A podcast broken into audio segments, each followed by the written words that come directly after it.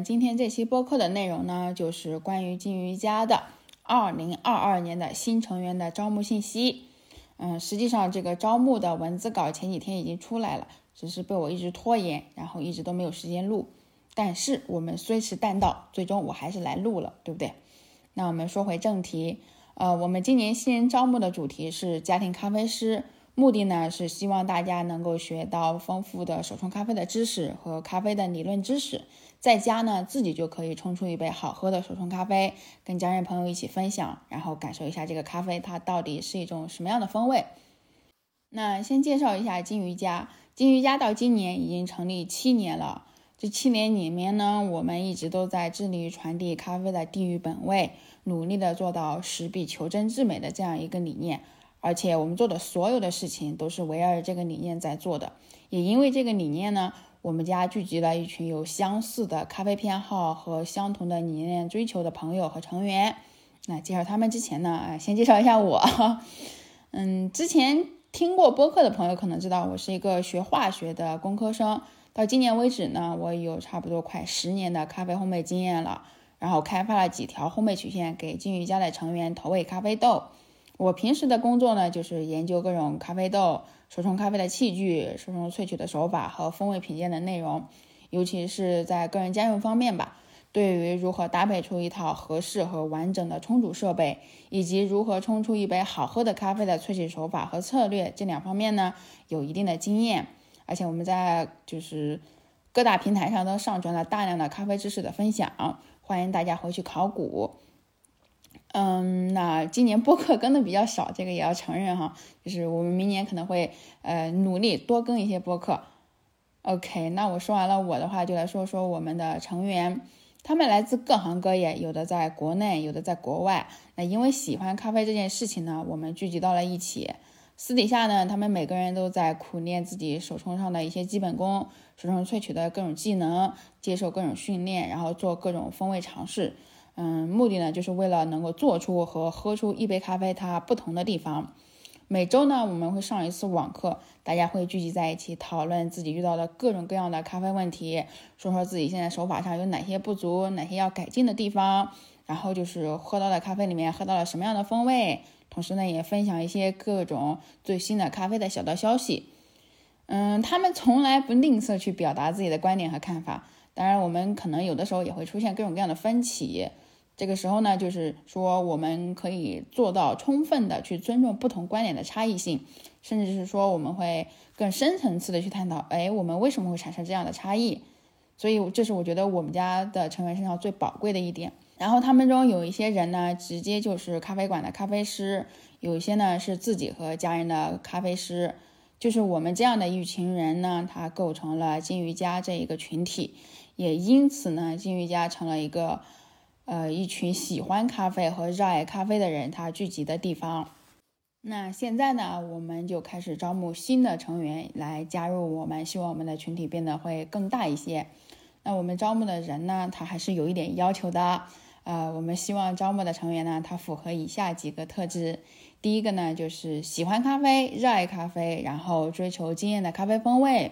第二个就是动手能力强。喜欢各种尝试，然后不怕繁琐，呃，不懒。第三呢，就是诚信，说到做到。呃，在金鱼家最重要的就是最重要或者最基本的品质吧，就是诚信。因为一旦发现作弊呢，就会直接背叛，终身的离开金鱼家。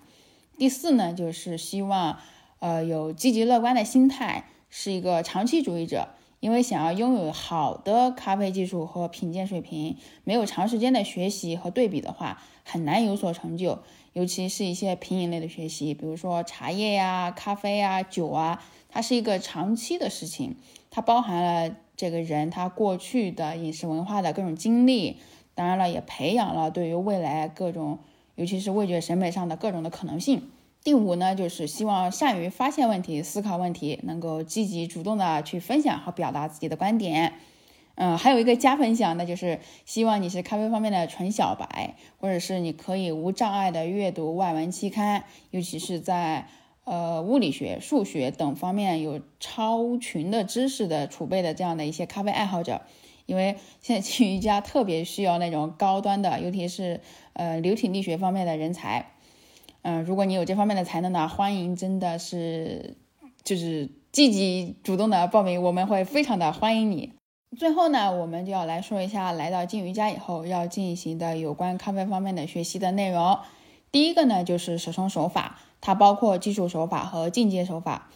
我们是不会直接把豆子扔给你，然后告诉你一堆参数就不管你了，而是你就是而是教好怎么去做每一步，然后把基本功打牢做好，以及呢就是运用自己积累到的咖啡知识去调整咖啡冲煮的各种参数，去把握各种冲煮上的细节，做到均匀萃取。然后努力多的或者是概率比较大的喝到一款咖啡它的最高的上限。第二呢，就是要学习风味品鉴的内容，建立起自己的风味体系，真正的做到说我能够判断一杯咖啡的好和坏，能够品饮其中的特别之处。通过学习呢，我们能喝到的风味和自己的语言表达能够对应得上，能够分享出来自己真实的感受和体验。呃，还要说明的一点就是。我们的就是风味体系、风味品鉴的这种体系是更偏中国人偏好的风味体系，因为我们不是 SCA 的信徒。这个呢，主要是因为我们认为咖啡每个人因为它的文化差异、生活环境还有感知等等各方面的差异的原因的存在吧，它会造成每个人他对于咖啡风味的认知和理解都是不同的。那我们的风味品鉴体系呢，是综合了中国人对味觉、嗅觉和触觉等方面的呃，就是偏好之后呈现出来的一个偏中国化的风味。呃，这个呢，是因为我这些年一直都在读各种各样的再版的或者是绝版的国外的各种咖啡的古籍，还有中国的饮食文化以及中国的茶酒文化。同时呢，和各种有长时间的茶叶或者是酒的品饮习惯的人有热烈的讨论，所以呢，才在今年有一些总结和呈现可以展示给大家。嗯，第三个要学习的就是咖啡的理论知识，呃，这个要在一定的时间内上完咖啡的理论课或者是公开课。然后呢，我会选一些必读的咖啡的书目，读完之后呢，大家都要在一起提出问题，然后讨论，并且有一个答案。呃，怎么说呢？就是说市面上的咖啡书很多，但是能看的，而且内容没有什么错误的却很少。所以我们选定了一些必读的书目，可以帮助你了解咖啡在这个世界上的其他人的眼里它是什么，对它是一种怎样的看法或态度吧。第四呢，就是实验。呃，因为你听别人去说别人怎样的描述和感受，不如自己亲自动手来，这种体会来得更深刻。所以呢，我们在不同的阶段和不同的时期会有一定的实践课题。然后我们上课的形式呢，就是采用网络教学的方式。呃，他需要按时的交作业、考试，然后每周会约网课，然后会被分到熟悉的小组里面去上课。那关于费用的话，欢迎大家私信或者去看文字版，我就不说了。我们来说一说我们日常喝的豆子和选豆子的原则。我们选的豆子呢，并不是会追求那种越贵越好，而是以风味特性见长，分为平时训练的口粮豆和尝鲜风味为主的两个类型的豆子。平常训练的口粮豆呢，它是以学习过程中出现的问题以及要学习的内容而专门搭配的豆子，尤其是一些专项基本的风味词和感受的识别、酸和苦的阈值等等等等这些而专门配的豆子。另外呢，就是风味尝鲜的豆子，它是为了训练某些特别的风味的感受，比如说一些不常见的咖啡品种、处理法。还有一些烘焙方法等等等等这样的豆子，基本上就是没有特别贵的豆子，但是也不会有任何品质不过关的豆子出现，这个是必须要保证的。OK，那大概的内容我就说清楚了，欢迎大家去看文字稿，积极的踊跃来报名。然后我收到答卷之后呢，会在四十八个小时之内给出回复。最后，我们还是引用戴维斯的一句话来结束今天的播客吧。